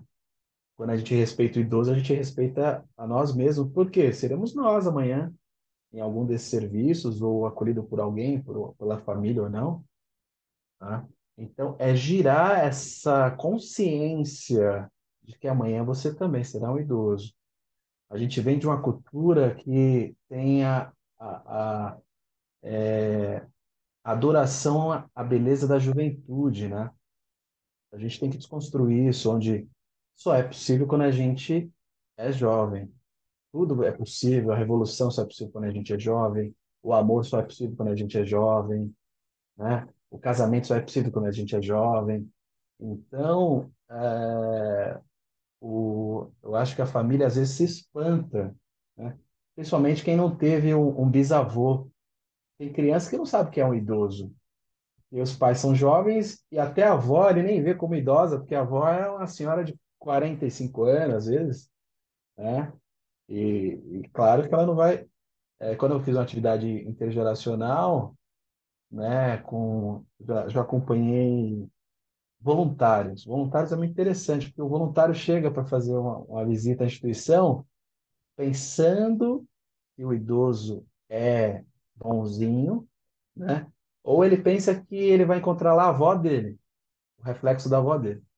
Quando ele chega lá, pega um idoso demenciado gritando, falando alguns palavrões, aquilo choca, né? E na verdade, às vezes o choque é interessante, porque é, são realidades, né? Da vida. Assim como a gente entra no hospital, tem alguns choques, né? Então, essa construção ela é feita pelas vivências, viu, Ju? ou se vivencia o envelhecimento, uma situação, assim como a morte. Né? É importante também a gente falar de finitude aqui. Só que a finitude não está presente só na velhice. A finitude está presente desde para todo mundo que respira. Vai do bebê, né? vai até o idoso. Então, é, eu acho interessante, a gente tá, já caminhou aqui né, no nosso papo, a finitude chega né? Essa, essa questão. Tem gente que nem assumiu direito o baque da velhice e depois já tem a questão da perda, né?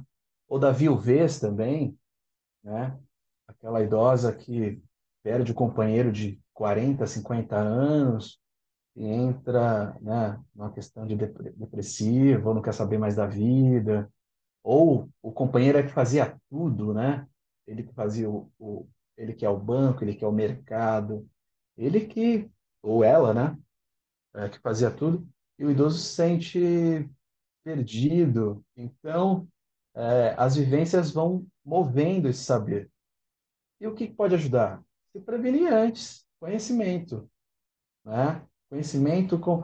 Por isso a gerontologia ela tem um papel fantástico de, né, a gente está atrasado nisso, né, de começar a, a, o SESC tinha um programa maravilhoso, né, de questão intergeracional, de um, de um grande pesquisador né, de gerações, ele estuda gerações, de que ele estava assim, né, o, o idoso SESC, inclusive a gente até brinca, o idoso padrão SESC. O idoso padrão SESC é idoso ativo, né? Idoso né, que tem a sua rotina, é, não cuida de neto, vai lá, faz a sua yoga, faz a sua natação. É, e ele percebeu que também tinha um número muito grande de crianças, mas os públicos não se cruzavam, né? O idoso ia para sua atividade, a criança ia para a sua, e ele vê a oportunidade, fala, por que não juntar aqui e o idoso ter essa, é, esse aprendizado com a criança e a criança também ter com o idoso. Então ele começou a fazer algumas intervenções, colocava é, no horário de ócio de ambas as gerações, colocava um tabuleiro, né?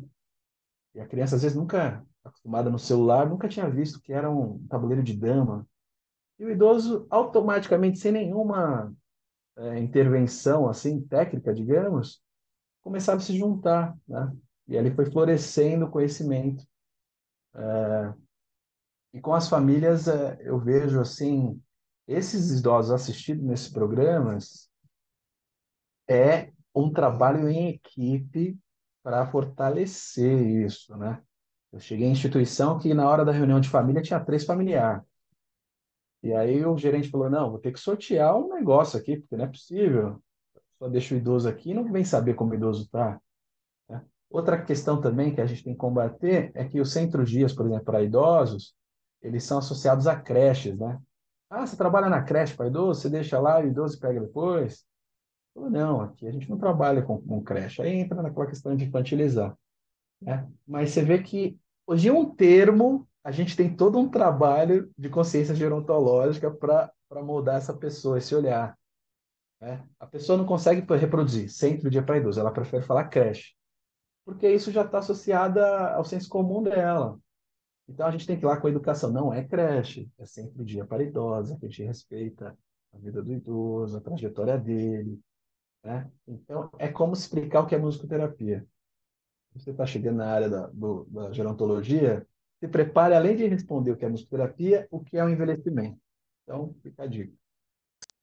Sabe que é triste que na contramão de toda essa luta, desse caminho por uma educação, por uma conscientização, tem a grande, monstruosa, enorme, poderosa indústria da beleza, né? a, a dermatologia, é, a, a farmácia. Anti-velhice, né? Anti-envelhecimento. Produtos anti-envelhecimento, dito em letras garrafais no horário nobre, produtos anti-envelhecimento. Grandes desafios aí, né? As, que são, seguem sendo enfrentados. Ah, tá a construção Sim. social. Exatamente. Gente, é muito rico, eu acho muito rico poder refletir sobre tudo isso, né? Poder é, revisitar, dar uma atenção para esse nosso olhar e como a gente tem enxergado, como a gente tem trabalhado, não só é, quem atua diretamente, né? Mas eu acho que esse é um episódio importante também para nós que não atuamos com idosos, mas que de uma forma ou de outra convivemos né? Seja na família, seja no dia a dia, às vezes no ambiente de trabalho, né? Uma pessoa um pouco mais velha e tudo mais. Então, acho que a gente trouxe aqui reflexões muito importantes, né? Uma amplitude nesse olhar que a gente tem é, e que vai sendo construído sobre o idoso na nossa sociedade, né? E eu tô falando assim um pouquinho no, no passado, né? Porque infelizmente a gente está chegando ao final aqui do nosso episódio, né? Uma conversa que não só é necessária, como também teriam e trariam inúmeros tópicos, né? A gente pontuou aqui, a gente pincelou diversas coisas super importantes que fazem parte né, da, não só dessa realidade do idoso, mas de uma realidade social, pensando que essa sociedade também irá e está envelhecendo né? E para a gente terminar, é, eu acho que foi um episódio, assim, eu, eu, sempre penso quando eu trago, ou quando o Gil traz essa questão, né, quando a gente puxa a, alguma lembrança, né, pede para vocês compartilharem dentro do possível algum perrengue, e eu sempre destaco a questão da humanização do perrengue, né, que o perrengue nos traz. É, só que eu acho que hoje nem, é, nem cabe tanto destacar essa humanização, porque eu acho que esse foi um, um episódio de humanização. Né? Foi um episódio que, assim, ao mesmo tempo que ele trouxe um, um olhar importante para as vulnerabilidades né, e para as necessidades que existem na, na relação do e com o idoso, também trouxe muito dos potenciais que se tem nisso. Né? E com vulnerabilidade ou com potencial, a gente acaba passando por situações inusitadas ali. Né? E aí eu gostaria de saber de vocês é, se vocês podem compartilhar algum perrengue, alguma situação assim que na hora deixou vocês meio é, sem saber direito o que fazer e hoje vocês já olham assim com mais humor, com mais carinho, com, com, com mais, enfim, com uma outra experiência, né? Com outro olhar para essa situação. Olha, eu tive poucos perrengues na minha experiência, eu diria. É, e o que eu me lembro, assim, um eu já até contei para você uma vez, foi uma idosa que me agarrou de maneira muito forte, assim, ela até me machucou, e eu fiquei parada e eu pedi ajuda, porque eu não queria lutar com ela. Ela, ela estava assim num surto e ela me agarrou de uma maneira muito intensa, ela me machucou e eu fui socorrida né? Porque eu não quis me debater, eu, eu não quis é, me mexer, eu achei que poderia ser pior, né? Então, esse dia eu fiquei bem nervosa. Então, esse acho que foi o mais sério. Aí, eu já passei, assim, situações de idosos que pegam os meus materiais, coloca no bolso, né? Acho que o Rodrigo é, vive bastante isso, é bastante comum, né? Coisas pequenas, né? E às vezes eu falo, olha, eu falo para o cuidador, fulano de tal tá com meu ovinho no bolso, depois você pega, né? Porque às vezes a pessoa tá, você tá com o seu José, tá? Tem um meu instrumento, não, não tá. Aí eu falo, depois você pega, falo pro, né? Quando dá eu pego, se não depois eu pego ou não pega. E teve uma situação na esse foi na com os idosos mais jovens que eu tenho lá na Universidade Aberta, e foi quando eu comecei a trabalhar, o que que acontece? Lá tem o colégio e tem a universidade, é tudo no mesmo complexo. Então, eu sou, por exemplo, professora de netos de idosas que eu atendo lá na musicoterapia. Então, quando eu comecei na musicoterapia, eu já era a educadora musical. E muitas idosas me receberam com ressalvas, com medo de que eu fosse infantilizar, fosse fazer bobeirinha, fosse tratar igual criança, né? Então eu passei alguns perrengues no começo com relação a instrumentos de sucata, porque elas achavam, ah, isso é de criança. Então eu tive que fazer um trabalho para mostrar que não, para mim, para mim, música a gente faz com qualquer coisa, com que fizer, tá fazendo som, eu posso fazer música. Então eu tive que ter um trabalho educativo ali com elas, para que elas acreditassem. Não, eu não trouxe aqui porque eu uso lá com seus netos, porque é de criança ou porque eu não estou nem aí com vocês. É porque para mim isso é um instrumento sonoro musical e a gente vai fazer música de qualidade, interessante, né, efetiva com esse instrumento. Então, eu acho que eu diria esses, esses aí hoje para ilustrar. Ah, perrengue a gente sempre tem, né? E misturar tanto parece que gosta, né? Diz Brandalize, parece que a gente gosta de perrengue. É, mas no começo da, no, começo da carreira é mais comum, né? É, eu lembro que eu tinha experiência com idosos, mas é, em instituições de longa permanência, né? E aí eu estava começando no social, e aí um, alguém viu meu trabalho e falou: Você não queria fazer uma intervenção?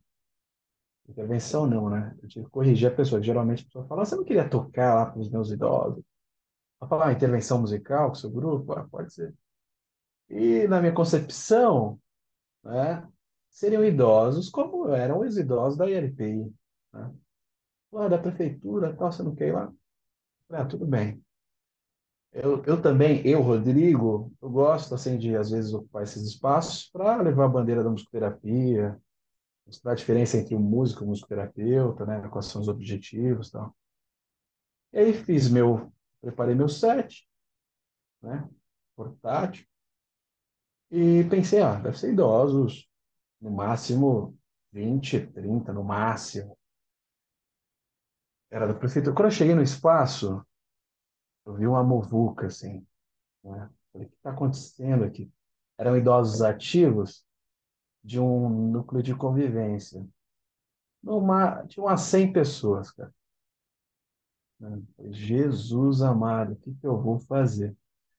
Ela falou, Rodrigo, você precisa de algum apoio? Falou, não, eu levo o meu instrumento, minha bateria, meus instrumentos. Aí eu me vi diante de 100 idosos, sem microfone, né? E com objetivos totalmente diferentes do que eu tinha pensado, porque eu falei, é começo de carreira, né?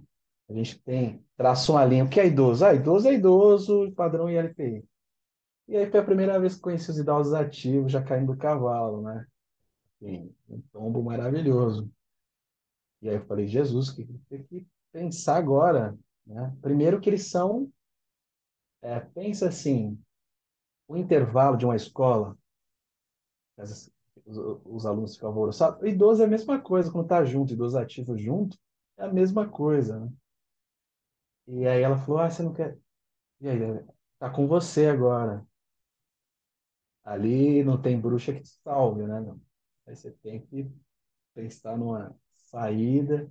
Então, esse é um perrengue que o que eu aprendi disso, que a gente, toda intervenção, a gente tem que saber o lugar que vai ser, qual ambiente, quantidade do grupo, se você consegue dar conta dessa demanda ou não, né?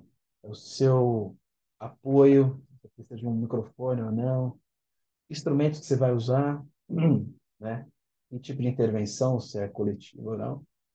Mas aí eu pensei nas rodas, nas cirandas. Ciranda sempre salva. Quando tem muita gente, ciranda sempre salva. Né? Fica a dica. Então a gente fez uma ciranda e deu tudo certo. Mas eu acho que foi um perrengue, assim, que na hora. Hoje eu consigo contar tranquilamente, mas eu fiquei abalado por um tempo. Um perrengue. Nós estamos chegando então no final. É, mais uma vez aqui, agradecer vocês por gentilmente estar aqui conosco, gravando mais esta mais esse podcast conosco. Foi muito bom escutar vocês falarem, falar da prática de vocês, né? É, ao longo da, da nossa conversa aqui, vocês já foram trazendo algumas dicas super importantes, mas antes ainda de encerrarmos, se vocês quiserem deixar mais algumas outras dicas que talvez sejam importantes para quem está nos ouvindo, quiserem deixar também as redes sociais de vocês, é, esse espaço é de vocês. E mais uma vez, muito obrigado, Rosângela. Muito obrigado, Rodrigo. É, a casa também é de vocês. Sejam muito bem-vindos, tá bom? E é isso. Eu que agradeço, foi um prazer, sempre uma rica oportunidade. E o que eu diria é assim: é, para a gente é, parar de falar as pessoas e dizer eu, dizer nós, né? Então, as pessoas não sabem, mas eu, o que eu posso fazer? O que eu posso estudar? O que eu posso aprender? O que eu posso estar aberto a mudar? Né? Eu acho que primeiro isso. É, e, e acreditar que envelhecer é um privilégio, né? é um privilégio. Então, que a gente tem que cuidar, tem que é, buscar desenvolver essa educação gerontológica que o Rodrigo falou, no nosso meio, né, na nossa rede, e sempre buscar mais conhecimento, porque é muito complexo, envelhecer é complexo, né? Não, é, não tem um perfil de idosos, é tudo plural, é tudo multifacetado, tem N fatores envolvidos, então a gente sempre tem que buscar formação, né, para que a gente possa estar preparado para responder, responder dúvidas, responder é, é, até ceticismo, né? Responder a ceticismo, que a gente tem muito isso na, no trabalho, né, gerontológico. Ah, mas você, ah, para quê? Já está velho mesmo, né? Então tem muito ceticismo. Então eu acho que o conhecimento ele é uma arma, né? ele acaba, é, ele ganha força para a gente convencer as pessoas que é importante, que tem seu valor, que tem seu propósito e que é o caminho, porque o mundo está envelhecendo. Obrigada, gente. Foi um grande prazer para mim. Ah, para mim também foi um grande prazer, né? Primeiro estar tá em companhia de pessoas que eu admiro, né? A dupla que veio para ficar, Daniel e Gildas, os dois atacantes aí do podcast, né? Tá fazendo uh, muito bem para o nosso nosso campo de conhecimento. E para quem está chegando agora, eu queria, eu fiz até questão de anotar, porque na minha formação, é, primeiro que era outra época, era outra década, né? Então a gente não tinha é, a preocupação e a demanda não estava vindo desse jeito. Mesmo assim, estamos passos é, curtos ainda, né? Mas melhor do que estar parado, estamos em movimento. Devagar, mas estamos em movimento. Então, para quem está chegando, tem algumas coisas assim, por exemplo, no YouTube tem um canal que chama O que rola na Geronto. Né? Quatro grandes especialistas trazem atualizações, é, né? muito conhecimento de vários olhares do conhecimento da Geronto. Eu acho que para quem está chegando, sempre não vai ter só um, um, um profissional falando, é sempre é, é um enfermeiro, um assistente social, é um geriatra, é um gerontólogo, né? É um educador físico, né? E pode ser um musicoterapeuta também, mas é sempre assim. É isso que mais me atrai na geronta, é isso. É a diversidade de olhares, né? No Instagram também, para quem quer tomar um choque do que é envelhecer, tem a, as avós da razão. São duas senhoras que conversam numa mesa de bar e falam sobre sexualidade, fala sobre é, como é namorar depois dos, dos 70, né? Dá dica de filme, de como que era o, é, a questão de namoro na época delas e como que é agora, fala de política. E é bom para a gente é, quebrar esses paradigmas que a gente tem, esses estereótipos, né? É, de filme tem Elze e Fred, de série tem Grace e Frank, né? Que é uma série maravilhosa de duas idosas é, na Netflix, que é um tema super atual. E o que eu mais indico também é um documentário que está no, no, no YouTube, é Alzheimer na Periferia. É fantástico também a gente ter essa questão de como o social atravessa o envelhecimento, né? E de como é o envelhecer, às vezes, numa área no centro da cidade e outra na periferia, de como a gente pode combater essa injustiças sociais, né? Terapeuta social ele tem que estar tá a par do que está acontecendo, de como esse envelhecimento chega até ele de como ele pode propiciar aí, como a Rosângela disse, pelo seu conhecimento, envelhecer digno, ativo, que faça diferença aí é, na sociedade e nos prepare aí para dias melhores. É isso, gente. Muito, muito obrigado por hoje. É, eu acho que um último uma última sugestão barra solicitação, né, que eu acho bacana de fazer, é caso o pessoal queira conhecer um pouco mais do trabalho de vocês, né, se vocês puderem deixar rede social, algum, algum contato, né, se eu não me engano, a Rosângela recentemente, eu não sei se foi um livro seu ou uma participação, né, Rosângela, que você teve de publicação recente, né, então para quem quiser conhecer um pouco mais, como é que pode encontrar vocês? Bom, é, realmente, Daniel, esse ano eu fui abençoada porque eu tive a participação em dois livros, então são dois capítulos.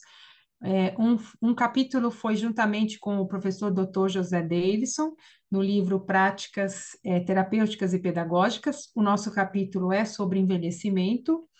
E eu tive também a participação no livro Musicoterapia em Gerontologia, Teoria e Prática. Esse capítulo eu escrevi sozinha, olha lá, o Rodrigo está segurando. O capítulo 4, eu falo justamente sobre é, a musicoterapia preventivo-social.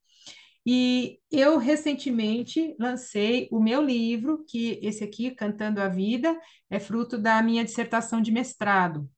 O meu mestrado, ele foi na área da educação, é, mas eu, a minha linha de pesquisa era a educação sociocomunitária, então é a educação que acontece fora dos padrões do muro da escola.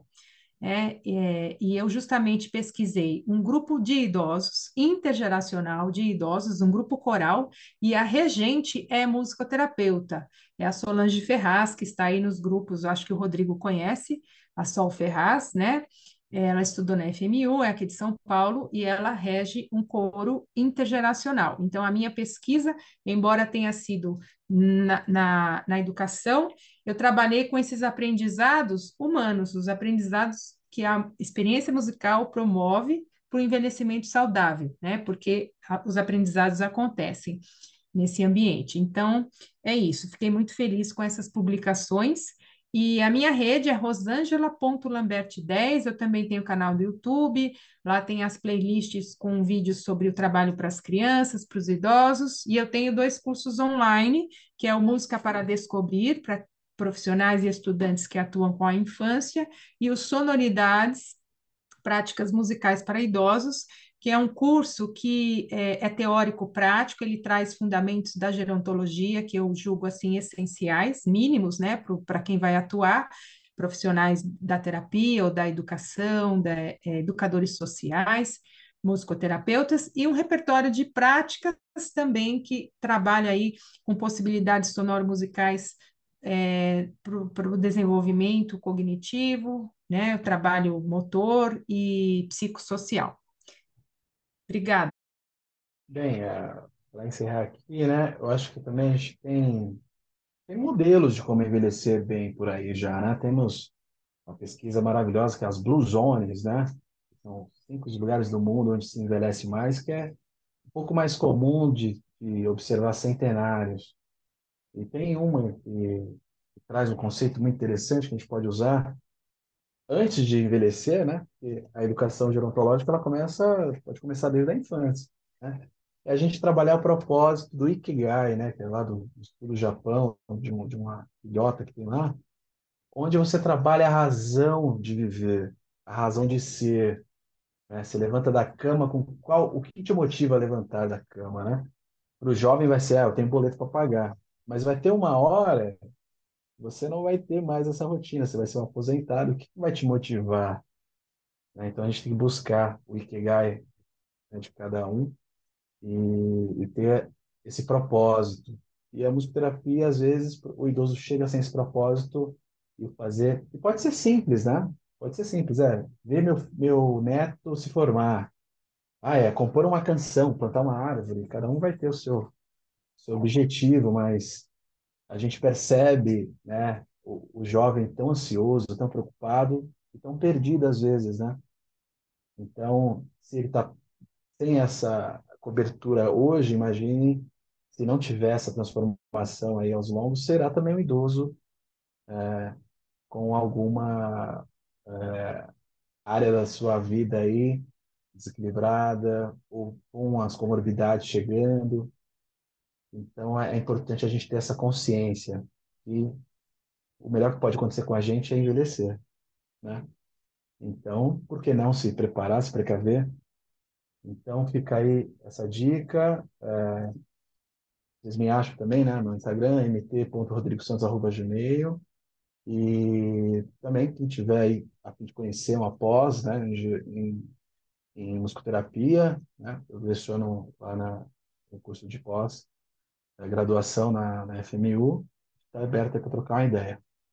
Certo? Tanto de musicoterapia quanto de envelhecimento, que é, é a área que a gente é apaixonado aí. Maravilha. Muito obrigado, né, por essa conversa incrível que a gente teve. Né? Eu acho que, como o próprio Gil já trouxe aqui, foi uma grande aula que a gente teve sobre envelhecimento, sobre sociedade, né, sobre ser humano. Nós né, a criatura ser humano, mas também o ato de ser humano. Né? Então, muito obrigado pelo aceite, pela participação, né, pela disponibilidade, por tantas trocas né, que vocês trazem aqui para gente, Rosângela, Rodrigo. Agradeço sempre ao Gil, né, meu parceiro aqui do podcast, sempre correndo aí na, nas organizações, nos convites, no, no, desenvolvimento. A Luli, nossa grande parceira, né, que cuida da nossa identidade visual. E, lógico, sempre agradecendo especialmente a você que nos ouve, que nos escuta, que está aí do outro lado, né, do, do, do, fone, da caixinha de som, do, do aparelho de som que você está ouvindo. É sempre muito importante ter você aqui com a gente, né? É, não só nesse aspecto de escuta de, de, do que a gente está propondo enquanto assunto, enquanto discussão, mas também no próprio feedback. Né? Então convido vocês a mandar para a gente o feedback desse episódio, ouvir outros e comentar sobre outros episódios também. Se você está ouvindo pelo Spotify, pode comentar direto na caixinha de, de perguntas, né, de comentários que já tem aqui no Spotify. Aproveito também para convidar você a nos classificar lá no Spotify, né, se dá uma sinalização do que você tem achado do nosso trabalho. Spotify está com esse esquema de classificação a partir das estrelas. Se você acha que vale, dá pra gente lá cinco estrelinhas, né? ajuda não só a gente a entender o que, como que o nosso trabalho tem chegado até vocês, mas também o próprio podcast chegar a outras pessoas, tá? Então, é, além disso, quero também deixar o convite para nos seguir nas redes sociais, né? Através do podcast Lembrando, através escrito com a letra Z, vocês nos encontram praticamente todas as redes sociais ali, praticamente todas não, que hoje a gente tem muitas, né? Mas pelo menos Instagram, Facebook e o X, né? O antigo Twitter ali, a gente está presente sempre postando umas coisas interessantes sobre os episódios que a gente vem realizando, certo? Mais uma vez, muito, muito obrigado tanta troca, por toda a parceria, pelo companheirismo de sempre e a gente se encontra no nosso próximo episódio. Através do podcast.